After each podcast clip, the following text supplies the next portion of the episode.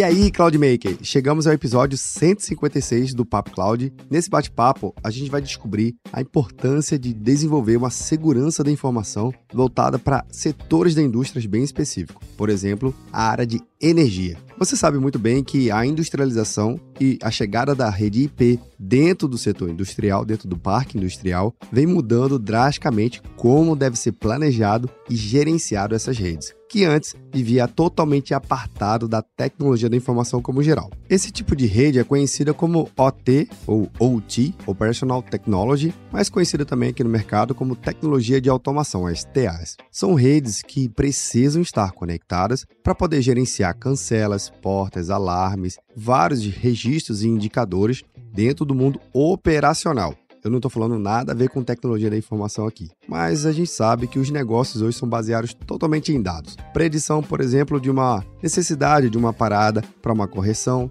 para uma manutenção, para uma troca de peça, para verificar se aquele desgaste daquele equipamento está dentro do período planejado ou se vai ter que ser feito uma fabricação, uma solicitação, na verdade, de uma fabricação de uma reposição daquela peça. Mas você sabe muito bem que tem um desafio que é muito maior, que é a segurança da informação nesse ambiente operativo. Por isso que a gente vai conversar com Alexandre Freire, da Nozomi Network para a gente compreender exatamente qual a importância e como eles estão desenvolvendo soluções para melhorar esse ambiente tão significativo e importante para não somente as empresas, para uma economia como um todo de um país. Eu sou Vinícius Perro e seja bem-vindo ao Papo Cloud.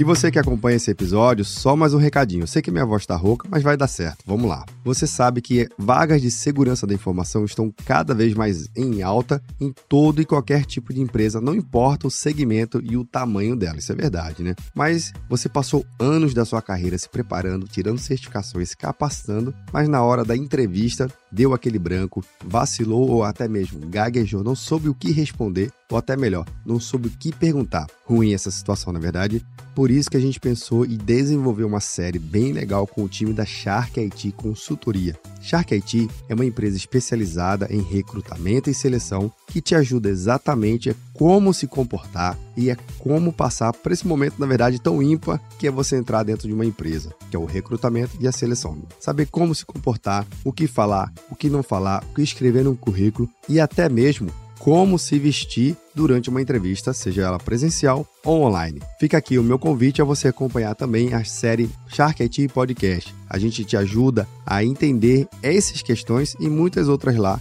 na nossa minissérie. Vou deixar um link na descrição para facilitar aqui a sua experiência, beleza? Ou basta procurar Shark IT Podcast no seu aplicativo favorito. E se você ouviu algum tema que a gente ainda não abordou na nossa minissérie, manda uma mensagem aqui pra gente no nosso grupo do Papo Cloud Makers, link na descrição, ou um WhatsApp direto aqui para mim. 81 é o DDD 97313 9822. Bora lá pro nosso Papo Cloud.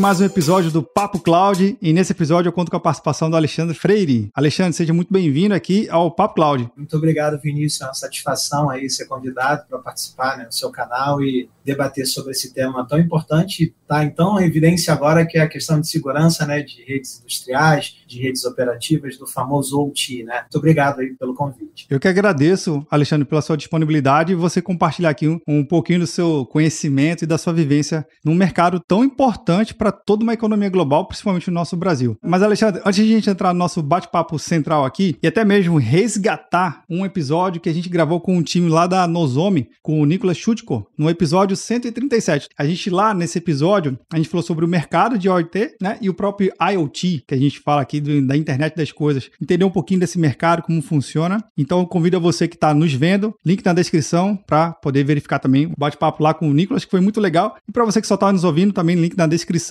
Bem, Alexandre, queria que você pudesse apresentar um pouquinho, contar um pouquinho da sua trajetória, até chegar à frente do time de pré-vendas, responsável pelo time de pré-vendas da Nozomi aqui em Latam, por favor. É, eu sou um profissional, aí o cabelo branco já entrega, né? Com mais de 22 anos aí de, do segmento de segurança. Antigamente a gente começou com segurança da informação e aí a gente foi evoluindo para a questão de cibersegurança, né, como o mercado entende hoje. Sim. Então, desde o começo eu acabei é, dedicando boa parte da minha carreira profissional trabalhando sempre na pré-venda de grandes fabricantes de segurança. Então, passei por Oracle, Microsoft, IBM. Antes de vir aqui para a Nozomi, eu era da Palo Alto Networks. E depois de trabalhar assim, de ter experiência de ajudar no desenvolvimento de mercado dessas grandes fabricantes de segurança cibernética que já são, né, que já eram grandes corporações, eu tive um, um desafio de fazer uma coisa que eu nunca tinha feito, que é realmente entrar numa startup e começar de fato a desenvolver um negócio e a participar diretamente do crescimento né, de uma startup. Então hoje eu fui, eu estou aqui na Nozome há quase quatro anos, Nozome Networks, eu fui o primeiro funcionário da na região de América Latina quando a empresa de fato iniciou as operações aqui. Então esse foi um ponto de vista interessante, né? Porque não é todo dia né, que a gente tem a oportunidade de participar de crescimento de, de uma empresa é, e fazer um pouco aí de história, uma Sim. empresa que está num caminho um pouco diferente das empresas anteriores que agora está buscando do IPO, todas aquelas empresas já passaram, né? Por IPO já são empresas Verdade. Públicas, e agora a gente ainda está buscando esse caminho, a gente está arrumando aí em passos fortes aí para IPO, se Deus quiser. Nessa tua, sua trajetória, você vê um produto nascer e uma empresa nascer e com o mercado atual tão aquecido, tão diferente do que, que a gente fala de segurança da informação e cybersecurity, coisa que a gente já estava começando quase agora há pouco, né? O mercado é diferente do que, que era há 20 anos atrás? Mudou mesmo? Ah, o mercado é muito diferente, né? Assim, a minha primeira esposa, ela costuma falar uma coisa para mim até muito interessante. Ela diz que o, o, só existe um mercado mais dinâmico do, do, que o mercado de tecnologia da informação como um todo. Eu nunca tinha parado para pensar nisso, que é a indústria de moda. A moda ela, também ela muda o tempo todo, né, com novos lançamentos, com novas Sim. coisas, novas tendências. Então, eu acho que se a gente está ali é, emparelhado né, com a moda em relação à inovação, lançamento de novas tecnologias, tendências e produtos, sem dúvida alguma, a gente está, se não está igual, está um pouquinho atrás, mas é, é, é parelho. Né? Então, realmente, a, a possibilidade de observar a evolução do mercado, antigamente, hoje a gente trabalha e trata de um tema que é OT, mas o tema que a gente trata era um tema pouco conversado no passado, Sim. porque no passado quando a gente olha para uma indústria, quando a gente olha para uma rede industrial, antigamente eram ambientes seguros, eram ambientes de legado, eram ambientes apartados de redes corporativas, apartados hoje, né? Quem poderia imaginar que a gente tivesse indústrias com ambientes muito antigos e de legado se conectando, por exemplo, para uma cloud pública, né? Em Sim, workloads aí de, de cloud. Então, a coisa realmente evoluiu, aconteceu muito rápido e é importante que a gente realmente entenda esses movimentos. Então, no caminho da minha carreira, eu procurei sempre, nas passagens desses fabricantes, ir para novas jornadas e novas possibilidades que me permitissem estar um pouco mais na vanguarda e pesquisando, estudando sobre temas onde eu realmente conseguisse é, agregar mais né, com estudo, com pesquisa, e realmente mostrando para todos esses clientes, esse, esse, mercado grande que a gente atende, como a gente pode, no fim do dia, reduzir riscos e aumentar a resiliência das operações, que é o objetivo hoje né, de qualquer indústria. Então, esse foi o motivo da, da minha entrada aqui, da minha vinda para a Nozone. Né, esse boom de OT que a gente não falava um pouco mais atrás, começou a ficar mais latente quando vieram os adventos de inovação digital, indústria 4.0, das indústrias de legado sofrendo pressão pressão por demanda do negócio de conectar seus ambientes a outras redes, a outros sistemas. Então, o Nicolas até ele gosta de dizer muito para os clientes que quem foi que trouxe aquele cabinho azul para dentro da indústria, né? Ele gosta de falar muito isso. Verdade. Então, mais ou menos é isso que aconteceu. Então, tudo mudou é muito importante que a gente realmente esteja atento a essas mudanças, porque a indústria de tecnologia, sobretudo a indústria de segurança da informação e cybersecurity como um todo, ela é extremamente dinâmica, né? Tudo muda muito rápido o tempo todo. Você falou de duas coisas que também que eu acho super incrível, que faz tudo a ver com o nosso bate-papo aqui. Você citou o exemplo da moda, e assim como na moda, também tem um, um não sei se é uma, uma fala, mas tem uma situação que acaba presente muito lá naquele mercado, que é o básico nunca sai de moda. Assim também na área ah. de segurança, o básico em segurança, né, de você perseguir boas práticas. Às vezes não necessariamente investindo milhares de dólares em soluções grandes, mas você indo lá atrás, fazendo o básico, conscientização e tudo mais ainda faz sentido e também faz sentido para o nosso mercado de segurança? O básico não sai de moda? Eu acho que faz sentido principalmente porque eu acho que em muitos momentos existe uma questão de você tentar sempre inovar e às vezes você seguir por um caminho que nem sempre é o caminho, como você colocou, o caminho mais curto, o caminho mais simples, né? É, eu acho que tudo passa principalmente pela capacitação dos profissionais. Então, quando a gente fala sobre uma evolução é, de segurança da informação ou de cybersecurity, chegando, por exemplo, dentro de um ambiente de OT, a gente tem hoje é, a necessidade de que os profissionais eles se adaptem, conheçam esses ambientes, que realmente quando a gente compara, isso vai ser né, objeto aí da nossa, do nosso papo, quando você compara o TI e IT, você tem uma série de diferenças é, em relação a como você precisa tratar a segurança cibernética, mas independente das suas diferenças e das particularidades de cada um desses ambientes, sem dúvida alguma, ainda existe aquela boa cartilha. É, estudar, implementar é, seguir regras, regulamentações, frameworks. Hoje em dia, é, é, existem grandes normas regulamentações e modelos que baseiam a possibilidade de você criar um grande programa para você reduzir riscos e aumentar a resiliência, por exemplo, dentro de OT. Isso tudo se baseia nas cartilhas tradicionais de seguir normas ou frameworks como o NIST, né, ou frameworks conhecidos no mercado, para que a gente, de fato, aproveite já o que já tem é, criado e adapte esses controles aproveitando o melhor de cada um para que a gente de fato aplique novos domínios, em novos temas, em novas né, áreas de conhecimento. E de fato, seguir cartilhas é, obviamente não é um conceito de seguir uma receita de bolo, para deixar bem claro aqui, mas sim ter o um olhar crítico, saber julgar, saber analisar e saber como incorporar aquilo ali para o seu negócio, né? Porque nem toda recomendação ela vai ser útil para o seu segmento de mercado, ou para a sua indústria, ou para a sua área de atuação, até mesmo a capacidade técnica do seu time de conseguir implementar aquilo ali pode ser uma armadilha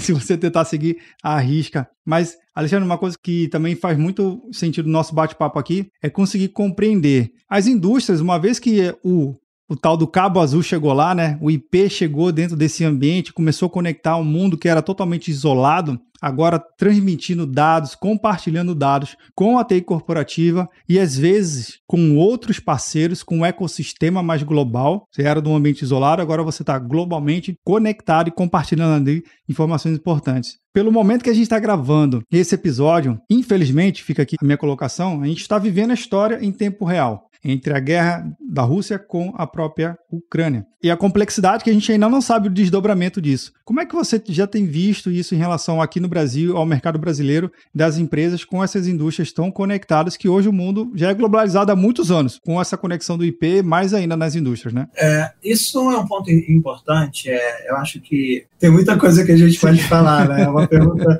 assim, sua, uma colocação dessa me dá oportunidade para elaborar uma tese de, de mestrado aqui. Opa, Mas vamos lá, vamos assim, junto.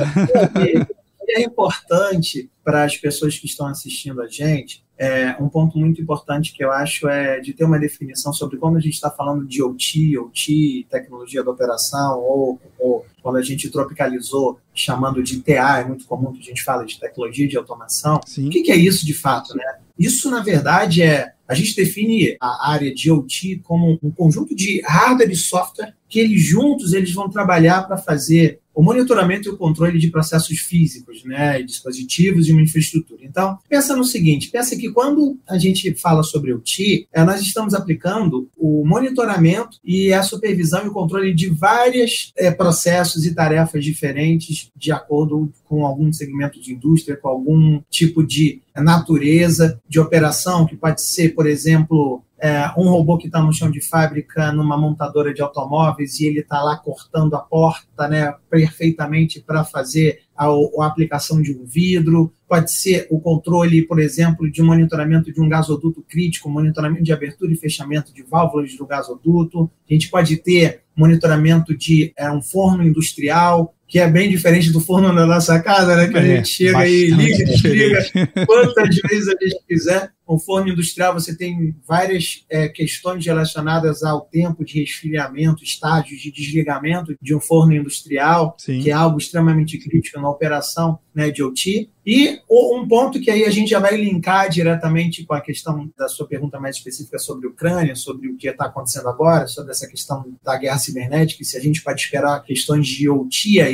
que é, é, um exemplo da transmissão, distribuição, geração de energia. Isso é OT puro, né? Na verdade, OT é, é, acaba permeando né, uma grande quantidade de verticais de diferentes indústrias para fazer o controle né, e operação de diferentes processos. Agora, só complementando aqui, para a gente entender um pouco mais sobre OT Security, né, sobre justamente a gente entrar para a questão lá do conflito, eu vou dar um, um, exemplo muito legal que, que eu gosto muito de falar nas minhas apresentações, Vinícius. É, pensa em, em Haiti, num escritório corporativo, com uma, com, com uma empresa, com, com seus servidores, com todo o seu ambiente, on-premise ou cloud e tal, com ambiente de TI. Quando você tem um incidente ali, vamos supor que a gente de fato tenha um ataque de ransomware. Um incidente dentro de um ambiente de tecnologia da informação, ele sempre será um incidente. O incidente dentro de um ambiente de tecnologia de automação, de IoT, ele vai ser um incidente ou ele pode evoluir por um acidente, colocando em risco vidas humanas, você pode Sim. ter eventos de desastres ambientais, entre outras consequências. Então, se a gente instaurar o, o, o cenário do ransomware, então o ransomware chegou lá no escritório, comprometeu servidores, comprometeu máquinas. Se você tiver um plano de recuperação bom, backup, aquela coisa toda, não só na tecnologia de processo, você vai restaurar o seu backup e aí um tempo vai demorar, mas a sua vida vai seguir. Verdade. É, isso vai ser, por mais crítico que de fato tenha sido o teu evento lá de ataque de ransomware, vai ser sempre um incidente. Nunca será um acidente. E automação? Esse ransomware criptografando, sequestrando uma máquina e apagando a visão de uma operação de um gasoduto, por exemplo, e você perdendo os dois princípios lá, que são princípios críticos de automação, quando você perde a visão de alguma coisa que você está é, monitorando e quando você perde o controle do que você está monitorando. Né? A sua capacidade de não entender o que acontece e ainda mais de controlar um gasoduto, um oleoduto, coisa do tipo. Né? Imagina você perdendo o controle da operação de um gasoduto, que a gente mencionou há pouco, e você perceber que as válvulas foram abertas ali, e aí a válvula foi aberta, entrou ar, o que, que acontece? Explode o gasoduto. É, então, um OT, esses eventos, esses incidentes, eles podem encaminhar alguma coisa de fato que coloque né, em risco vidas humanas. Então, concluindo essa questão, enquanto a tecnologia operacional ela fala muito sobre é, é, o controle de equipamentos, então a gente está tratando de dispositivos, de elementos industriais. Sim. A tecnologia de informação tem ali a, a, questão central dos dados, né, de fazer a proteção de informação dos dados. Então, achei bacana, Vinícius, a gente abordar um pouquinho sobre essas nuances, essas diferenças, porque isso ajuda a gente a compreender um pouquinho mais, e o pessoal que estiver nos ouvindo, a essa questão de como hoje um conflito entre Rússia, Ucrânia e essas adversidades que a gente está vivenciando podem realmente impactar esses diferentes ataques cibernéticos aí, é, com foco em IoT né, pelo mundo. Essa é uma questão que, ao meu ver, é uma questão que naturalmente não envolve só os países que estão no conflito, mas Sim. todas as nações, né? E todos estão em alerta. O, nós observamos inicialmente, Vinícius, um, um, aumento muito significativo daquela movimentação e presença militar na fronteira, e o aumento das operações também cibernéticas contra a Ucrânia. Mas isso, quando aconteceu no começo, teve o objetivo de preparar a entrada das tropas. Então, teve um, um foi, foram ataques direcionados, não foram ataques é, genéricos ou ataques que foram feitos sem é, um, um determinado propósito, ataques cibernéticos. No início, eu acho que houve é, uma, uma questão de que as tensões elas não escalaram é, para uma extensão que o mundo esperava, que fosse é, inicialmente aquela deflagração generalizada de uma grande ordem, de uma guerra mundial, de repente a primeira guerra mundial entendida como uma guerra cibernética, Sim, praticada de, de forma cibernética. Porém, o que é relevante é que nós precisamos pensar que já foram encontrados né, códigos de malware destrutivo em computadores da Ucrânia. Nós tivemos aí invasões de sistemas de trens, paralisação né, de sistemas de transporte houve ataques à infraestrutura de radares, a sistemas militares. E existe uma questão que a gente precisa lembrar, que a Ucrânia ela já foi palco e antes dessa confusão toda iniciar, ela já foi palco de é, testes e de testbeds e de experiências de hackers e de criminosos contra o sistema elétrico dela. Em 2000, especificamente em 2014, houve um malware chamado Black Energy. Esse Sim. malware ele deixou a cidade lá de Ivanov, na Ucrânia, na escuridão, né? Por, é, houve um blackout por uma hora em 2016, os criminosos evoluíram esse malware, eles sofisticaram esse malware a ponto de que ele conversasse outros protocolos de automação industrial e tivesse capacidade de se comunicar com outros equipamentos do sistema elétrico, por exemplo. E aí foi a vez de Kiev. Todo mundo hoje fala de Kiev, foi a vez, de, na verdade, de, de Kiev com um blackout que deixou a cidade seis horas no escuro, né, com uma evolução do Black N. Foi o maior, mas ali mais letal, né, que quebrou a resiliência ali dos sistemas de energia. Então, o que é possível observar diante disso, né, já concluindo? Que alguns dias atrás também nós tivemos ataques já sendo praticados contra a infraestrutura de crítica de energia da Alemanha, uma planta é, da Alemanha onde foi afetado lá as turbinas de uma planta é, de geração de energia na Alemanha. O que pode indicar que esses ataques começaram realmente a escalar e devido às sanções que outros países estão é, é fazendo contra a Rússia. Então, à medida que essas sanções elas, elas crescem e novos países vão aderindo, acredito que naturalmente esses países fiquem mais expostos e sejam mais vítimas né, de ataques e de ataques mais direcionados e organizados. Quando a gente fala sobre, concluindo, sobre a questão de infraestrutura crítica, Vinícius, é importante que a gente tenha em mente que se hoje alguma guerra ainda não foi ganha, é, a partir de alguns ataques cibernéticos, talvez a gente esteja encaminhando para que isso aconteça num curto período de tempo, em algum momento da história. Porque infraestrutura crítica, a, o termo infraestrutura crítica, ele fala sobre todos aqueles uh, serviços que são os serviços essenciais para a soberania de uma nação, de um país, que é, é geração de energia, é, transmissão de energia, distribuição de energia, transporte, saúde, agricultura, então, quando você tem algum desses serviços, dessas, dessas é, infraestruturas críticas comprometidas, você de fato vai afetar, afetar diretamente a soberania de um país e o bem-estar de uma sociedade. Imagine se você consegue comprometer, né, nesses confrontos aí que estão acontecendo, o sistema elétrico inteiro da Ucrânia, ou se a Ucrânia consegue comprometer o sistema elétrico inteiro da Rússia, né? Isso significaria uma vitória, uma guerra, ou pelo menos o encaminhamento de uma vitória, né? Então, eu acho que essa é a minha leitura hoje sobre a questão da guerra. Eu acho que realmente realmente a coisa inicialmente não escalou da forma que os especialistas pensaram, como um grande conflito para tudo quanto é lado, ataque para tudo quanto é lado, mas eu acho que à medida em que a gente tem as sanções econômicas sendo impostas pelos países que de fato estão aí contra o movimento da Rússia, naturalmente esses países vão acabar se tornando vítimas é, de ataques cibernéticos, já que eles estão geograficamente distantes né, para qualquer tipo de atuação. Então, o melhor caminho para uma retaliação, naturalmente, é o, o ataque cibernético.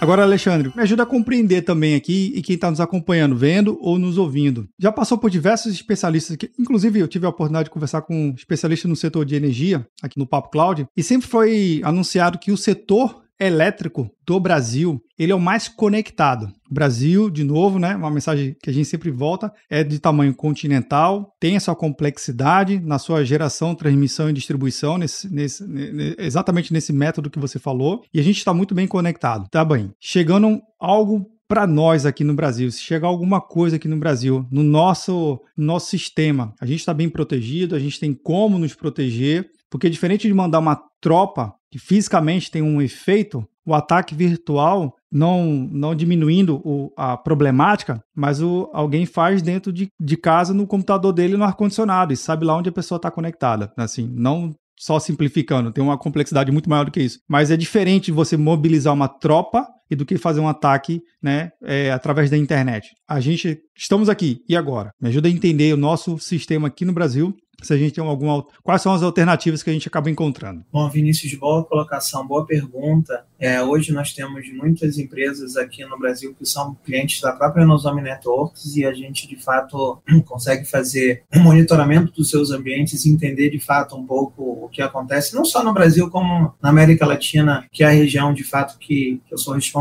Né? É, hoje, até é, pouco tempo atrás, é, as melhores práticas de segurança cibernética para OT, né, para a indústria, para o setor da rede operativa, que é como a, a energia, os profissionais da rede de energia elétrica não chamam OT de rede industrial, mas tem a questão de posicionar rede operativa, essas redes Sim. operativas que seguem muitas vezes padrões de redes de escada, com, com particularidades de alguns protocolos mais focados para operação de energia, como o caso lá da família 1850, para operação em monitoramento e supervisão e aquisição de dados de sistemas muito críticos. E essa competência da parte de desenvolvimento da segurança cibernética para a segurança dos dispositivos, do, do, do sistema elétrico, dos protocolos, dos equipamentos, ela sempre foi é, é, tratada a partir de melhores esforços e best practice. Né? Então, você tinha grupos que pesquisavam, essas empresas elas faziam é, grupos de trabalho, trocavam informações, é, melhores práticas sobre como fazer proteção do ambiente, segmentação de rede, início de uma implementação né, de um Zero Trust, é, monitoramento e segmentação de redes por firewall, sobre sistemas de gestão de vulnerabilidades, detecção de anomalias agora como tecnologias como a Nozome, mas sempre tudo foi pautado nos melhores esforços. Recentemente, no ano passado, o operador do Sistema Elétrico Nacional, ONS, ele lançou uma rotina operacional com controles mínimos de segurança para a, a, os agentes do, do, sistema elétrico, para que essas empresas que estão conectadas no, no, no, ao operador nacional, elas de fato tivessem controles mínimos que são necessários para que esses controles sejam implementados. Por exemplo, monitoramento da rede, o inventário para compreender os dispositivos, o acompanhamento desses dispositivos, a gestão de vulnerabilidades, acesso remoto seguro com implementação de VPN com duplo fator de autenticação, um monitoramento, um programa de resposta a incidentes, não só controles tecnológicos, mas também controles que visam o desenvolvimento de competências e também o desenvolvimento de processos para é, conseguir, de fato, responder de forma hábil a alguma invasão, algum incidente é, é, de uma forma inteligente e veloz. É, logo depois da implementação do ONS, que foi em meados de julho no ano passado, no fim do ano passado foi a vez da ANEEL. Ela também lançou uh, uh, alguns controles e o início de uma grande, né, que é um movimento de uma grande especificação, para também é, é, é, observar controles é, na visão deles, que são importantes para, de fato, você, que as empresas, os agentes consigam implementar controles para, de fato, melhorar a segurança cibernética no Brasil. É, de uma forma geral, a gente observa que é, existem ataques, mesmo antes do desse conflito. Acho que esse Sim. conflito faz com que as coisas fiquem mais é, é, é à tona e que, de fato, é, os países e as organizações elas, elas fiquem é, mais atentas é, esperando mais cuidados com possibilidade de que a coisa escale de forma global. Mas antes do conflito, nós já temos há anos aqui o sistema elétrico sendo, de fato, recebendo vários ataques e tentativas de comprometimento e de invasão, de um bombardeio de ataques, até não ataques mais genéricos, que é o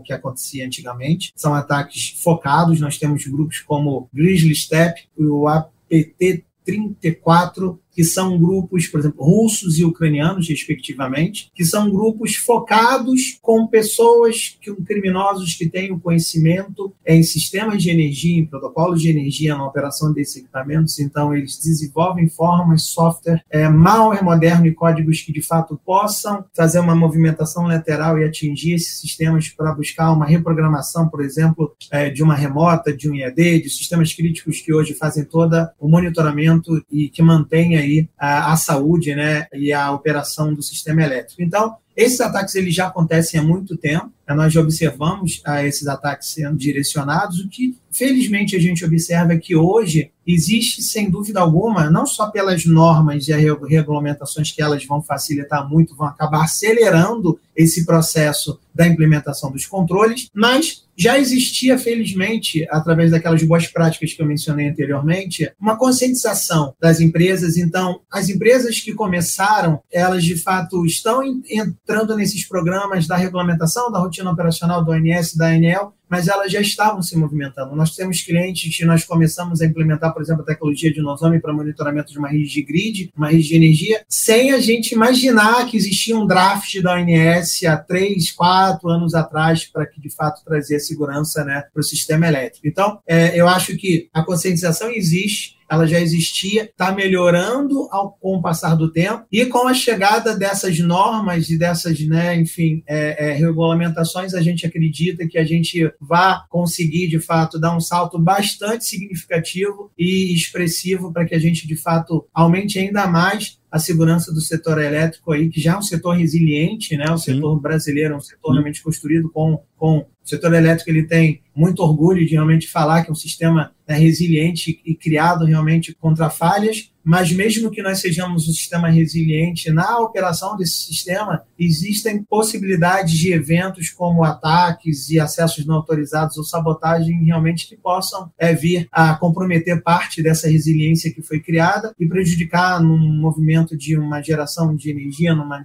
transmissão, numa distribuição. Eu acredito que a gente está no caminho de melhoria melhoria significativa e que daqui até o fim desse ano, com as ondas de implementação dos controles, sobretudo da rotina operacional da ANS, que a gente realmente deu um salto significativo de maturidade. Alexandre, se você me permitir, uma coisa que eu queria trazer aqui para quem está acompanhando a gente é um grande disclaimer aqui, que eu acho que faz, eu acho que faz sim sentido a gente ressaltar aqui, né? Primeiramente, a gente não está dizendo que vamos ser atacados por nenhuma dessas nações, não é esse sim. o objetivo, deixando bem claro aqui, né? A ideia que a gente está promovendo esse bate-papo é promover a reflexão. Que muito, muita coisa acontece quando, quando tem uma situação como essa tão aflorada como uma guerra, e a gente sabe que o mundo inteiro existem pessoas que se aproveitam de situações como essa para também promover e realizar alguma tentativa, algum ataque. Primeiro, a gente não está dizendo que nenhuma dessas, dessas nações está nos atacando ou vai nos atacar, a gente não tem nem propriedade para dizer isso. Segundo,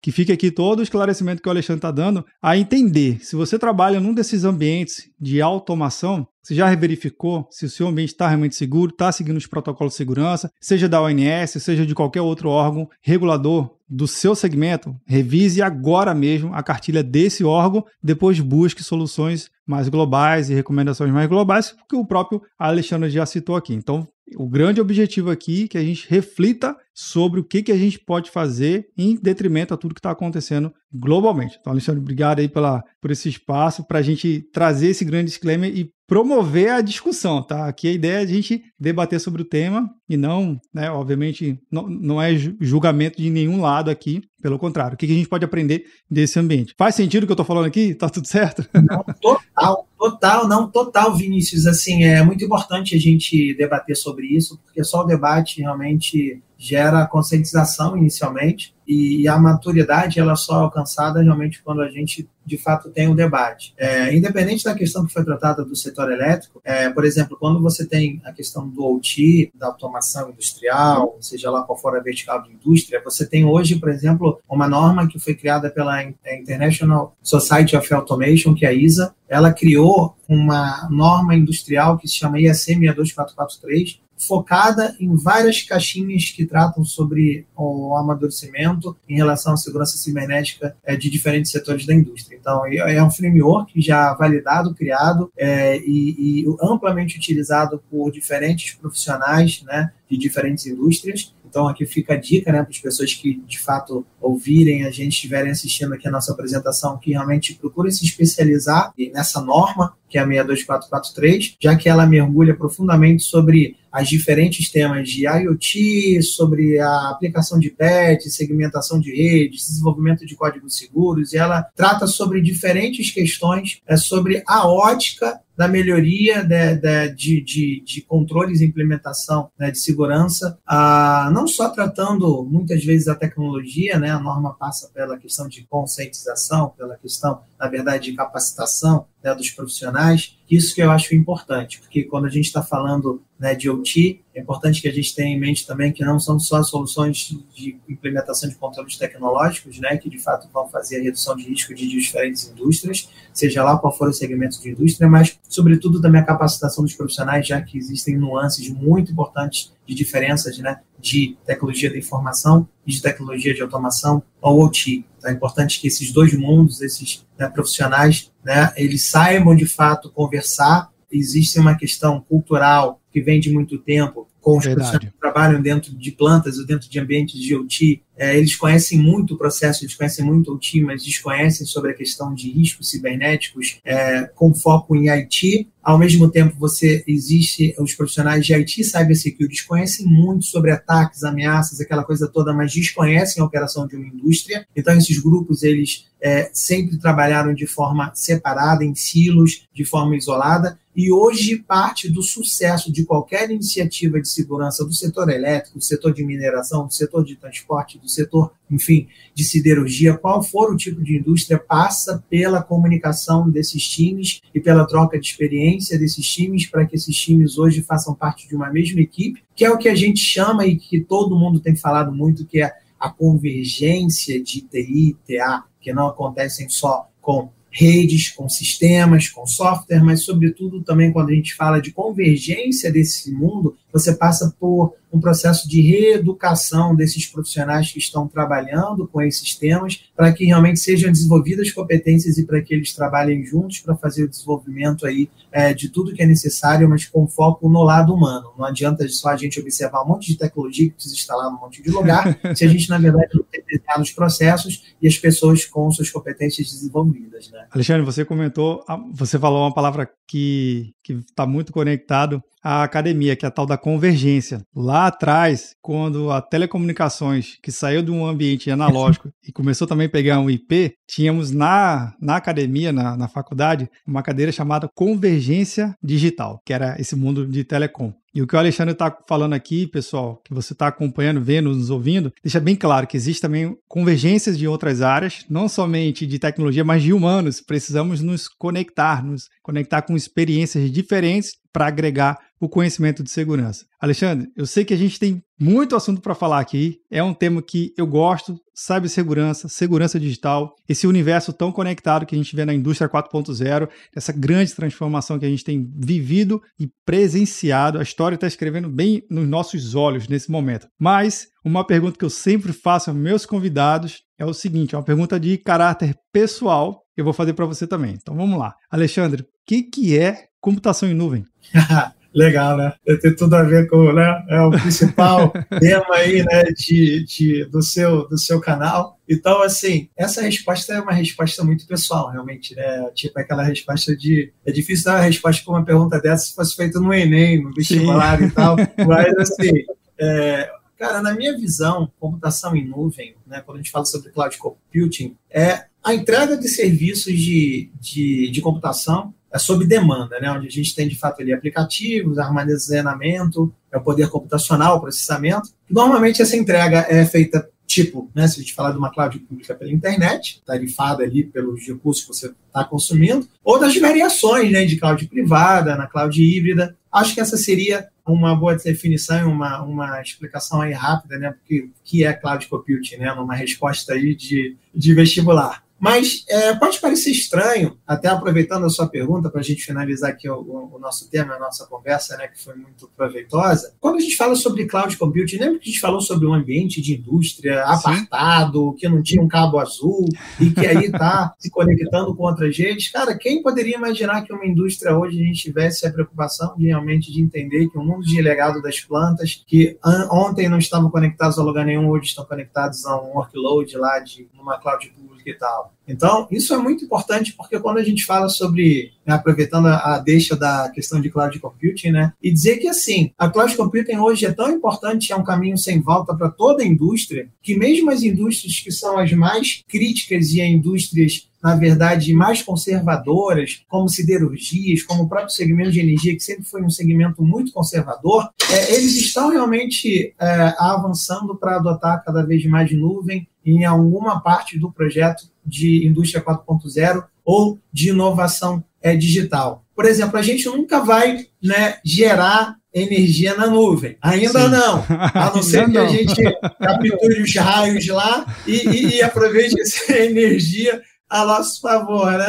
Brincadeiras à parte. Sim. Mas não, não podemos gerar energia na nuvem, mas vários fabricantes, por exemplo, de automação, já têm os seus sistemas rodando, por exemplo, em nuvem pública para você supervisionar uma planta, esses protocolos de automação, entender o consumo de energia, fazer a questão de leitura de é, smart grids ou de smart meters, que são aqueles leitores da nossa residência que ficam ali consumindo e fazendo a leitura da, da, de quanto a gente está consumindo de energia. Antigamente você tinha um cara que vinha na sua portaria, ia lá no negócio, né, Sim. no cagezinho, para fazer, na verdade, a anotação manual de quanto você estava consumindo e passar essa informação para gerar o seu billing. Né? Hoje isso é automático, o Smart Meter lê, passa para um 4G, essa informação chega aí numa entrada de uma cloud pública da vida e todos os sistemas lá estão utilizando na escalabilidade e elasticidade da nuvem para justamente estar tratando dessa vazão para o negócio ser mais eficiente, para o negócio ser né, mais é, é, eficaz. Ou seja, a nuvem chegou nos ambientes de indústria para fazer com que os processos sejam cada vez mais ágeis e mais inteligentes. Então, até mesmo num ambiente tão crítico e tão, como eu vou dizer, acho que está faltando a palavra, Vinícius, é, Tradicional? é, é conservador, tradicional, conservador, conservador perfeito cloud computing como um todo, como parte da sua pergunta, é o caminho sem volta. Né? Bacana.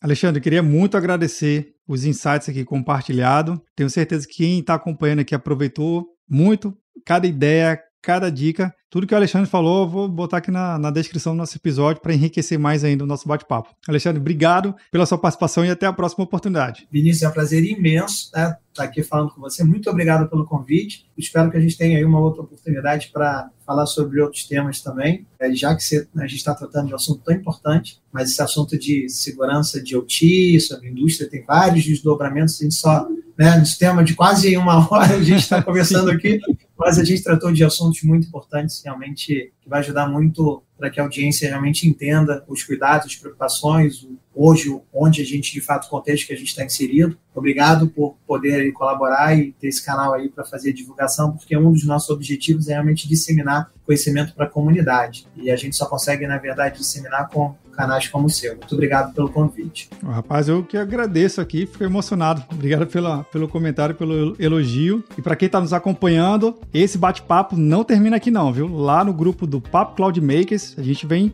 continuando discutindo esse tema do Alexandre e tantos outros mais.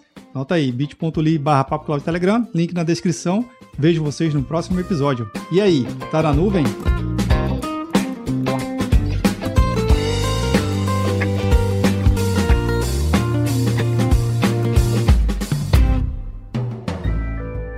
Mais um produto com a edição Senhor A.